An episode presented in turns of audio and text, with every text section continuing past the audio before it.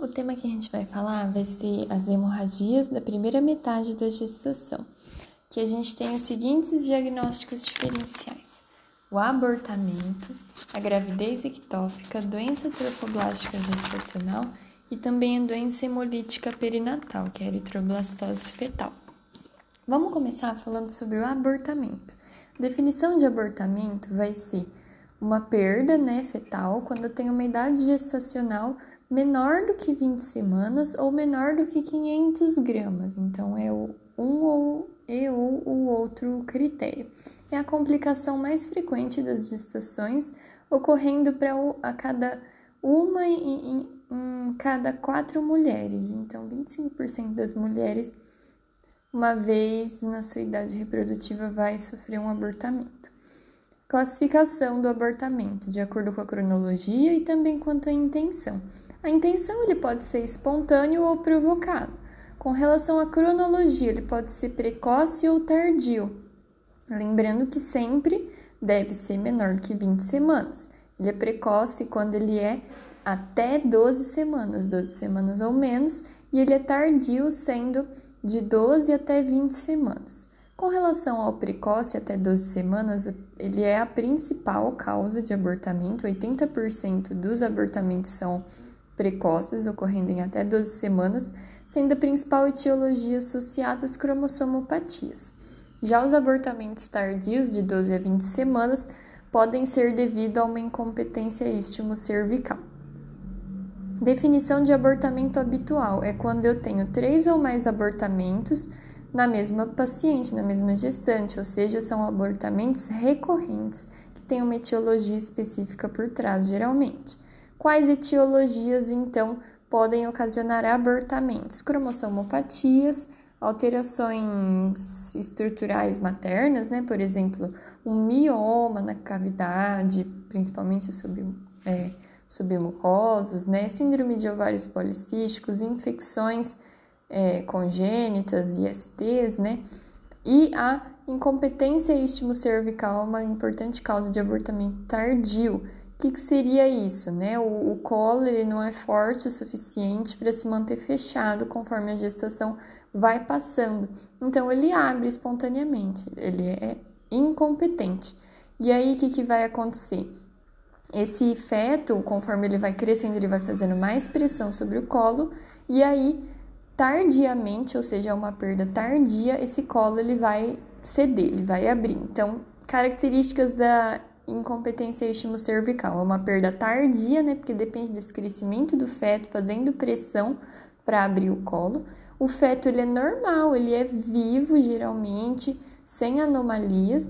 E eu tenho abortamentos de, dessa característica que são sem sangramento, ocorre a dilatação, porém não há dor, e eles são recorrentes. Tratamento disso, existem alternativas do tipo pessários, só que não são totalmente comprovados, não, não são tão bons.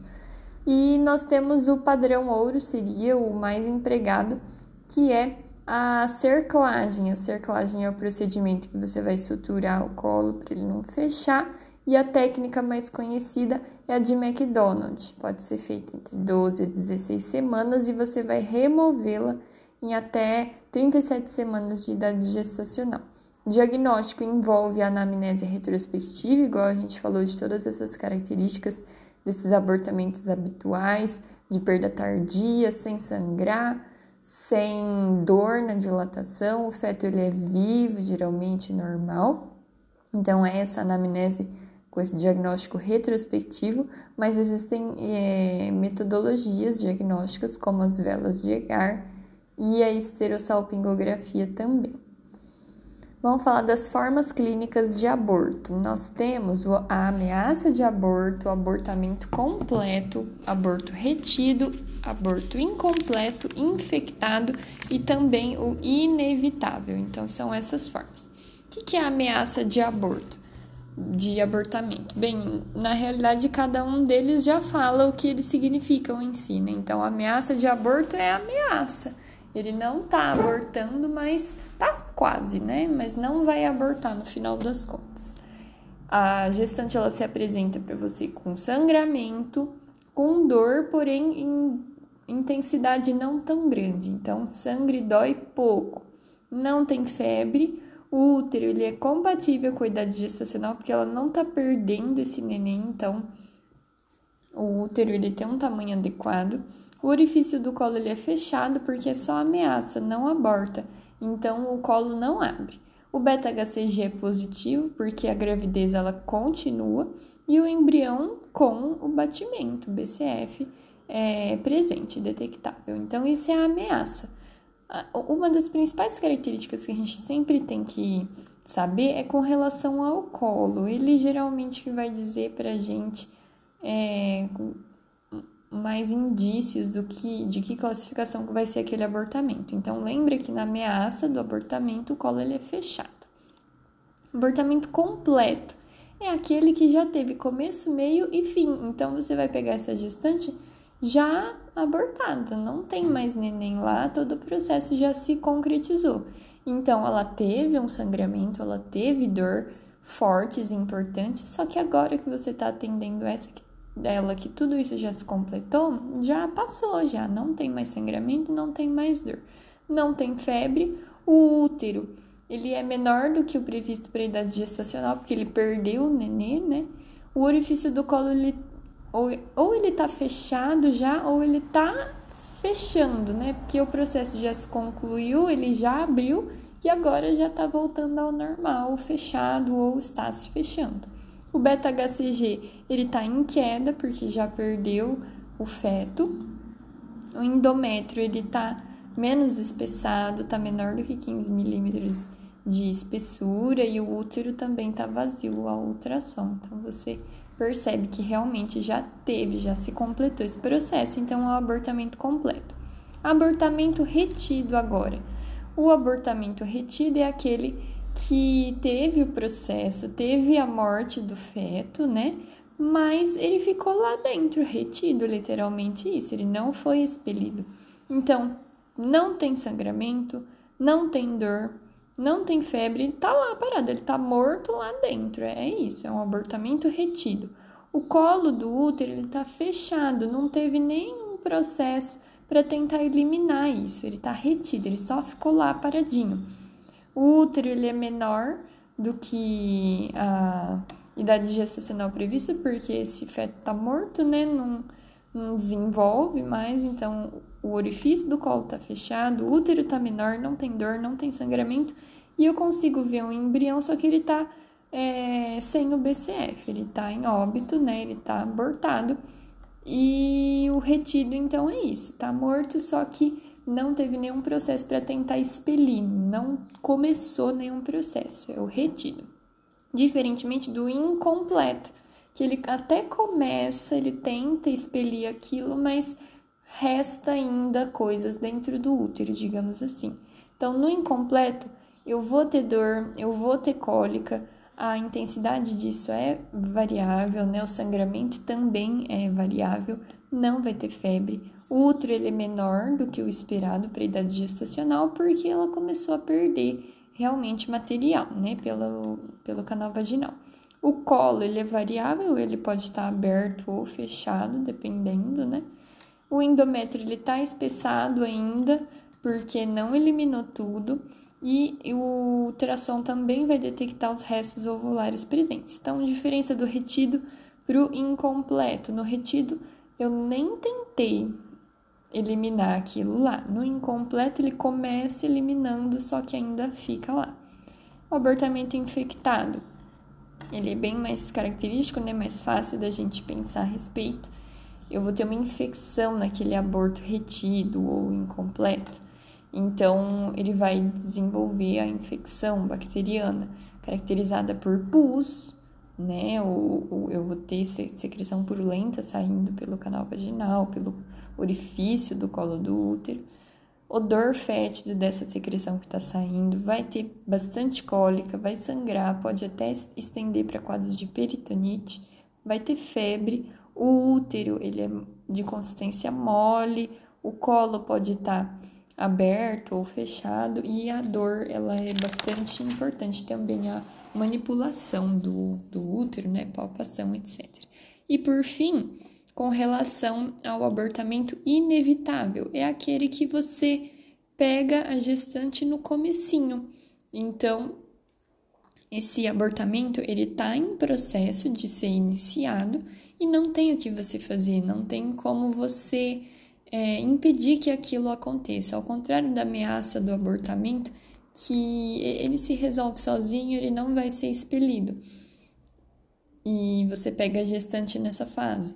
Aqui no inevitável, você pega um comecinho do aborto ainda e ele vai se concretizar, não tem jeito. Então, os, eu tenho sangramento abundante, muita dor em cólica. O útero ele é compatível com a idade gestacional porque eu ainda não comecei a expelir, ele está em processo ainda, ele está começando bem incipiente. O colo está aberto, né? Porque ele vai expelir aquilo, então já é o comecinho, a preparação o feto pode ou não estar vivo. Com relação às nossas condutas agora diante desses tipos de, de abortamento. No, na ameaça de aborto e no abortamento completo, não tem o que você fazer, igual a gente tinha é, comentado, né? No completo, tudo já foi. Já teve começo, meio e fim, e na ameaça vai ser só ameaça, ele não vai se concretizar. Então, a sua conduta vai ser expectante. No caso da ameaça em específico, você vai recomendar para essa gestante, né? Como ela tem ainda a gravidez inteira pela frente e ela teve essa ameaça, que é um fator de risco, você pode recomendar para ela o repouso. Existem é, sugestões, mas é meio controverso de você indicar progesterona ao longo da gestação, né? Enfim. Com relação ao aborto retido, que é aquele que o feto morreu, mas não teve nem tentativa de eliminar ele da, da cavidade uterina, ele ficou lá paradinho. Depende da idade gestacional. Se eu tiver uma idade gestacional de até 12 semanas, ou seja, precoce, um abortamento precoce, é, eu tenho a estatística de que a maioria deles vai eliminar sozinho. Então, eu diagnostico ele inicialmente como retido, mas na verdade, em até duas, três semanas, eles vão acabar é, se resolvendo, eles vão acabar eliminando. Então, sempre quando eu tiver um abortamento retido de menos de 12 semanas precoce, eu vou aguardar um tempinho. Se depois desse tempo ele não eliminar, aí eu vou promover o esvaziamento desse útero. Como que é feito o esvaziamento? Nós temos o que primeiramente abrir esse colo, né? Então eu faço essa dilatação, pode ser é, o misoprostol, por exemplo. E aí eu vou indicar as técnicas de esvaziamento. Pode ser o amil, que é a aspiração, só que ele só vai poder ser feito até 12 semanas de idade gestacional, ou a curetagem. A curetagem após 12 semanas de idade gestacional. Só que eu vou fazer a curetagem somente após o misoprostol, somente após eliminação do feto, porque a curetagem com o feto é grandinho, já maior que 12 semanas, na cavidade, ela pode ocasionar eh, lacerações e roturas, né, na cavidade uterina por conta da presença de espículas ósseas fetais. Então, a curetagem eu vou fazer após 12 semanas, após o misoprostol, após eliminar realmente o feto. E quando eu tiver uma, uma, um abortamento retido acima de 12 semanas, aí eu não espero mais aquele tempinho que eu tinha falado, com menos de 12, porque a chance dele eliminar sozinho realmente é menor. Então, eu já parto para o esvaziamento, curetagem é, no, nesse caso, né, já que é maior que 12 semanas, não pode mais ser, não pode ser mais a, a aspiração, o amil, vai ser só a curetagem depois que remover o feto. O abortamento incompleto é aquele que começou a tentar eliminar, mas ainda existem, né? Ainda tem os restos ovulares lá presentes. Mesma situação, eu vou esvaziar. Depois de dilatar o colo, pode ser com misoprostol. Se for menor que 12 semanas, eu faço a mil, mais que 12 semanas. a curetagem, mas aí eu tenho que verificar a questão das espículas ósseas fetais, igual eu tinha falado antes. Abortamento infectado, eu vou estabilizar essa gestante, fazer antibiótico terapia, no caso AMP mais genta mais metronidazol, e a curetagem. Uma, um aspecto importante para a gente falar é com relação a um diagnóstico diferencial de abortamento infectado. Se eu fizer todas essas medidas, antibiótico terapia, tudo certinho, curetagem, mesmo assim tá refratário, eu vou pensar num diagnóstico diferencial para esse abortamento infectado, que é a tromboflebite pélvica. E o abortamento inevitável, por fim, a gente vai promover internação estabilização e curetagem, porque é, em termos de tentar evitar esse abortamento, não tem o que fazer, ele é inevitável. E com relação ao abortamento legal, quando que é permitido o abortamento no nosso país? Três situações. É o abortamento terapêutico, quando a presença daquela gestação é, representa um risco daquela mãe morrer, daquela gestante morrer e tem que ser autorizado por dois médicos esse processo. O abortamento humanizado, que é aquele na vítima, na mulher vítima de violência sexual, e você tem que notificar a polícia agora, é uma atualização mais recente. E também nos casos de anencefalia, em que você nota através do ultrassom, acima de 12 semanas, a ausência realmente da calota craniana, de tecido de massa cerebral, e aí você pode fazer isso até 20 semanas, esses abortamentos, certo? Então, isso foi com relação a, abortamento. Próxima causa de, de sangramento da primeira metade da gestação vai ser gente a gravidez ectópica. A gravidez ectópica seria a, implantação do, do, zigoto, né, desenvolvimento de uma gestação fora da cavidade é, endometrial. Na maioria dos casos, eu vou ter implantação tubária devido a uma deficiência da, da motilidade tubária, sendo que em 70 a 80% dos casos a, o local de implantação na tuba é na ampola da tuba, em segundo lugar o istmo, depois o infundíbulo e depois intersticial. Gravidez ectópica é a principal causa de morte materna no primeiro trimestre de gestação e existem alguns fatores de risco, tipo é, História pessoal prévia de gravidez ectópica aumenta o risco. É, você fazer aí o uso de DIU ou de anticoncepção de emergência quando esses métodos falham, eles aumentam a chance de gravidez ectópica, é, doença inflamatória pélvica, DIP, endometriose, fertilização in vitro, tabagismo são todos fatores de risco. A clínica, qual que é a tríade clássica de sintomas da gravidez ectópica? Eu tenho uma gestante, né, uma mulher, ela pode ou não saber que ela está grávida na realidade, que se apresenta com dor abdominal, com sangramento vaginal geralmente discreto, escuro e irregularidade ou atraso menstrual. É, no exame físico existem vários sinais. O útero ele pode estar discretamente aumentado, Existem os sinais de Bloomberg, que é de irritação peritoneal, de Cullen, quando tem uma hemorragia retoperitoneal, sinal de Proust, que é a inflamação, o grito de Douglas, quando você palpa o fundo de saco de Douglas e a gestante apresenta muita dor, e também o sinal de Lafon, que é a dor escapular referida por causa de irritação do nervo frênico. Exames. Você pode fazer o beta-HCG.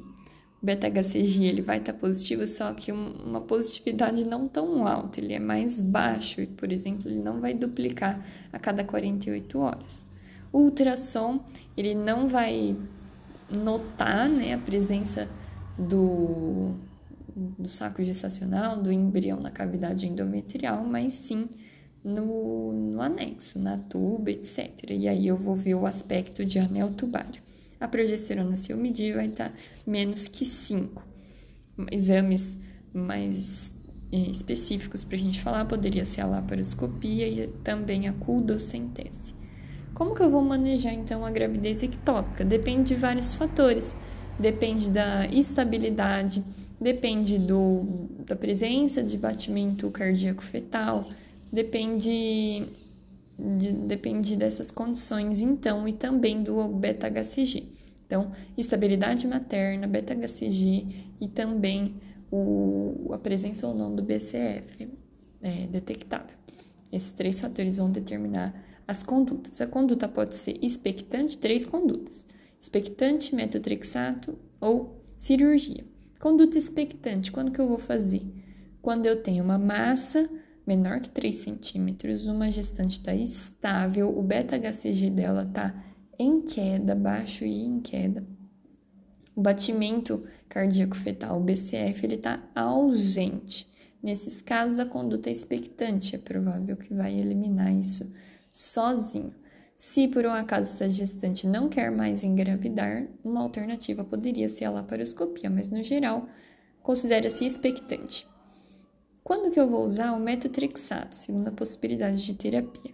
Numa gestante que está estável, a massa pode ser até 3,5 centímetro, não tem BCF detectável, e o, o que muda né, para conduta expectante é quando o beta-HCG, aqui no caso do uso do metotrexato, eu vou usá-lo quando esse beta-HCG não está em queda. Então, expectante se ele estiver em queda, metotrexato se ele não estiver em queda. Essa é a diferença dos dois. E lembrar que na, no caso de uma gestação heterotrópica, é, que é aquela em que eu tenho gêmeos, na realidade, basicamente, um tópico e um ectópico, eu não vou poder usar o metotrexato, tem que ser uma conduta é, conservadora, porque uma das gestações é viável sim. E por fim, o tratamento cirúrgico depende da estabilidade. A, a cirurgia vai ser a salpingostomia, que é quando quando eu vou apenas ligar, né, eu não vou tirar aquela tuba, é o padrão ouro se a paciente estiver estável com a tuba íntegra, ou a salpingectomia, nos casos de tuba rota, recidivante, a paciente não tem desejo reprodutivo, então eu posso arrancar aquela tuba mesmo, ou se tiver uma lesão muito importante que não tem jeito, vai ter que retirar. Então, esses são os procedimentos: salpingostomia ou salpingectomia. A via se é laparotomia ou laparoscopia, vai depender da estabilidade da paciente. Se ela estiver estável, é a laparoscopia, se ela estiver instável, é a laparotomia. E também, sempre que um, um, o feto tiver BCF presente, tiver batimento detectado, independente de estabilidade ou instabilidade materna, vai ser cirúrgico, certo? Então, isso a gente já falou tudo então de gravidez, de gestação ectópica. Agora, vamos falar da doença trofoblástica gestacional. Nós temos as molas, que são benignas, entre aspas, e também nós temos as neoplasias malignas. Vamos falar primeiro das manifestações benignas, as molas e datiforme completa e parcial ou incompleta. Primeiramente, a mola e datiforme completa. O que, que é isso? Ela é uma, uma doença trofoblástica do trofoblasto, uma proliferação anormal desse trofoblasto, em que eu tenho um óvulo vazio sendo fecundado ou por dois espermatozoides, ou ainda, que é mais comum, por um espermatozoide só que vai duplicar o seu material genético. Então, uma mole datiforme completa ela é diploide, não tem material do óvulo, tem só de espermatozoide. 75% dos casos é um espermatozoide que se duplicou, virando diploide, então. É, portanto, né, por, por, essa duplicação aí da, do material genético paterno do espermatozoide, a mola idatiforme completa, ela não vai apresentar concepto, não tem nenhum, nenhuma massa, não tem nenhum componente, elemento fetal na mola completa. Lembra que é uma mola completa, ela é completamente mola, não tem feto lá dentro. A, o aspecto né, dessa, dessa tumoração vai ser a degeneração hidrópica, eu vou ter aquelas vesículas, que é chamada caixa de uva ou flocos de neve. O beta-HCG nas doenças trofoblásticas gestacionais tá, tá muito elevado esse beta-HCG principalmente na mola completa, ele vai estar tá acima de 100 mil. E esse aumento do beta-HCG vai causar na gestante aqueles sintomas gravídicos de presunção de gestação vão estar tá exaltados, né, por conta desse aumento exorbitante do beta-HCG. Então, ela vai ter uma hiperêmese, uma pré-eclâmpsia precocemente antes de 20 semanas, é, o, hiper, o hipertireoidismo pode estar presente também, etc. E a mola parcial? A mola parcial é aquela em que eu tenho elementos fetais presentes, então não é completa, ela é parcial, porque tem elementos fetais. Ela é gerada a partir da fecundação de um óvulo normal por dois espermatozoides. O beta-HCG é elevado, porém menos que 100 mil. E o aspecto da, da mola, que nesse caso parcial, é uma hiperplasia focal. Fatores de risco para mola: extremos de idade materna, muito jovens ou muito idosos, história prévia positiva anterior para mola, uso de anticoncepcional oral, abortamento anterior, etc. A clínica, eu tenho essa elevação expressiva do beta-HCG, igual a gente tinha falado. Pré-eclâmpsia grave precoce, a gente também já falou, todos os sintomas de presunção de gestação, eles vão vão estar tá, é, exaltados nessas gestantes por conta do beta-HCG muito elevado. O volume uterino vai estar tá maior do que o esperado para a idade gestacional, porque além do fetinho crescendo lá, por exemplo, numa, no caso de uma mola parcial, né, eu tenho uma neoplasia sobreposta também, entendeu? Então, eu duplico aquele volume. É, vai estar tá aumentada a altura uterina. Saída de vesículas, igual eu tinha falado, que é a, a mola se exteriorizando, hepatognomônico, cistos tecaluteínicos bilaterais nos ovários são bem característicos também. A clínica pode ser a amenorreia seguida de sangramento irregular, manifestado por essas, essas condições e também nesse sangramento pode vir, vir as vesículas, igual eu já tinha falado. É, o ultrassom, ele vai mostrar, então, na mola completa os cachos de uva, as vesículas, que é o aspecto em floco de neve. Já na mola incompleta, eles escrevem como aspecto de queijo suíço. Então, tem essa, essa definição. Confirmar diagnóstico apenas com biópsia mas você já consegue presumir ele através de clínica, de ultrassonografia. Qual que é a conduta? Eu tenho que esvaziar esse útero menor que 12 semanas através do amil, aspiração a vácuo. Eu vou ficar acompanhando a evolução do beta-HCG. Até seis meses após acontecer o esvaziamento uterino, ele tem que estar zerado, esse beta-HCG. Se ele se mantiver estável, se ele aumentar, se ele não reduzir, eu vou suspeitar aí no desenvolvimento secundário de neoplasias malignas, na evolução dessa mola. E também uma, uma outra particularidade é que se o, o RH da mãe for negativo, eu tenho que fazer imunoglobulina anti-D antes do procedimento, para evitar a isoimunização RH. Então, falamos das formas, entre aspas, benignas, mólida, de forma completa e parcial ou incompleta. Agora vamos falar das formas malignas, as neoplasias mesmo, trofoblásticas. Quando que eu vou suspeitar da ocorrência delas? Quando o meu beta-HCG não cair depois do esvaziamento, depois das condutas para manejo de mola completa ou parcial. E também, se mesmo após é, esses procedimentos de esvaziamento, o, con, o, eu tenho a continuação, persistência do sangramento. Quais são as formas, então, malignas? 4. Mola invasora, coriocarcinoma, tumor trofoblástico e tumor, é, o tumor trofoblástico de sítio placentário e o tumor trofoblástico epitelioide. A mola invasora, o primeiro deles, é o mais comum. Ele sempre é precedido de uma mola idatiforme, na maioria das vezes completa. A mola completa, uma informação importante, a mola completa é a que mais está associada à evolução para as formas malignas. Agora, sobre a mola invasora, então, ela é mais comum, sempre precedida de uma mola, geralmente é, uma bola datiforme geralmente completa, eu tenho invasão do endométrio, do miométrio, mas raramente ela causa metástase. Ela vai responder à quimioterapia e também pode ser feita ressecção e até esterectomia se não tem desejo é, de engravidar depois. Com relação à segunda entidade, o coriocarcinoma, ele é mais, ele é a forma mais agressiva, se dissemina e ele é bastante rápido de evolução. A disseminação, quando acontece metástase, pode ser para pulmão, vagina, fígado, sistema nervoso central. São os locais mais comuns e responde muito bem à quimioterapia, é, proporcionando cura.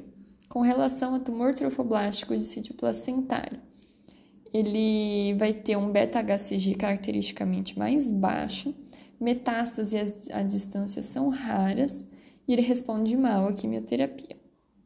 Por fim, o tumor trofoblástico epitelioide, ele vai ser um, um tumor nodular que muito raramente ocasiona metástase.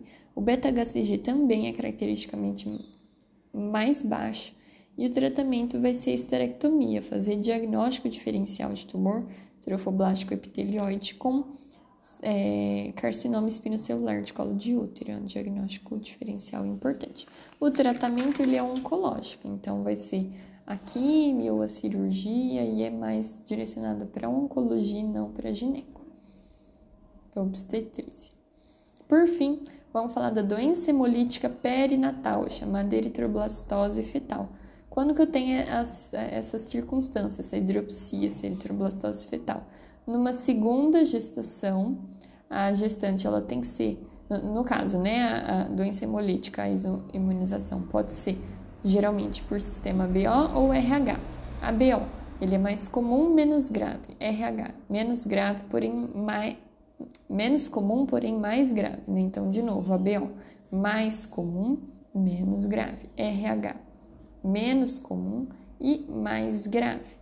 No caso do sistema BO, a mãe tem que ser é, O e o feto A ou B. E no caso do RH, mãe tem que ser RH negativo, feto positivo. E aí o que, que acontece? Na primeira gestação eu tenho a, a sensibilização, depois na segunda gestação que eu vou ter a produção dos anticorpos IgG, que são é, que têm a capacidade de ultrapassar a barreira placentária e aí vão promover então a anemia fetal por hemólise e também podem provocar hemorragia feto-materna devido à aloimunização. Eu vou investigar todas as gestantes na primeira consulta do pré-natal com o CUMBIS indireto com o, o fator RH e também com o tipo sanguíneo. Numa paciente que é RH negativo, eu procuro o CUMBS indireto. Se ele for negativo, essa paciente ela não é sensibilizada, então eu vou repetindo ao longo da gestação e também próximo ao parto, para você ver a evolução disso. Agora, se o CUMBS indireto ele, ele vier positivo, acima de 1 para 8 de diluição, eu tenho que investigar anemia fetal, porque está tendo a passagem desses anticorpos, portanto. Profilaxia. Eu vou fazer imunoglobulina anti-D intramuscular dose única nas seguintes situações. Se a gestante não for sensibilizada, obviamente, porque se ela tiver um CUMPS é, indireto positivo, é, ela já está ela já está sensibilizada, não vai adiantar. Que situações? Até 72 horas depois de, do parto de um recém-nascido RH positivo para você evitar essa produção dos, dos anticorpos, né, para proteger uma próxima gestação. Nos casos além do, do parto, também após 72 horas, até 72 horas de aborto, gestação ectópica, procedimentos invasivos, qualquer situação que eu tenha contato de sangue materno, fetal, eu vou fazer a profilaxia. E também numa gestação 28 semanas, já com risco da, de ocorrência da isoimunização, eu vou fazer também a imunoglobulina anti-D. A ultrassonografia, no caso de ocorrendo a doença hemolítica perinatal, ela vai mostrar para a gente polidramia, é, ascite, edema, hidropsia fetal e também derrame pleural. Esse feto vai estar tá todo hidrópico. A cardiotoco vai apresentar o padrão sinusoidal, que é de sofrimento fetal agudo, de anemia grave. Vindo o cumbis indireto positivo, ou seja, ela tem a sensibilização, eu tenho que investigar a anemia fetal, em hemólise, igual a gente já tinha comentado. Como que isso é feito? Através do Doppler da artéria cerebral média. Eu vou ver a velocidade de fluxo nessa artéria. Se for uma velocidade baixa, significa que não está tendo anemia. Se for uma velocidade alta, acima de 1,5 desvio padrão, eu tenho constatação de anemia fetal. E aí a minha conduta vai depender da idade gestacional. O padrão ouro, na realidade, para eu avaliar essa anemia fetal, é a cordocentese. Mas inicialmente a gente faz esse Doppler, e aí, se ele vier alterado, tendo menos que 35 semanas de idade gestacional, aí eu parto para cordocentese. E se eu vi, e se vier com HT menor que 30 nessa cordocentese, está indicada transfusão sanguínea. Já se a idade gestacional for aí, aí pra gente maior ou igual a 35 semanas, né, tendo o Doppler alterado com aumento de fluxo, aí, é, como já é uma gestação mais avançada, eu já vou fazer o parto e logo após o parto promover sanguíneo transfusão e fototerapia. Então lembrar que o padrão ouro é a cordocentese, mas eu inicio com o Doppler da artéria cerebral média. E é isso.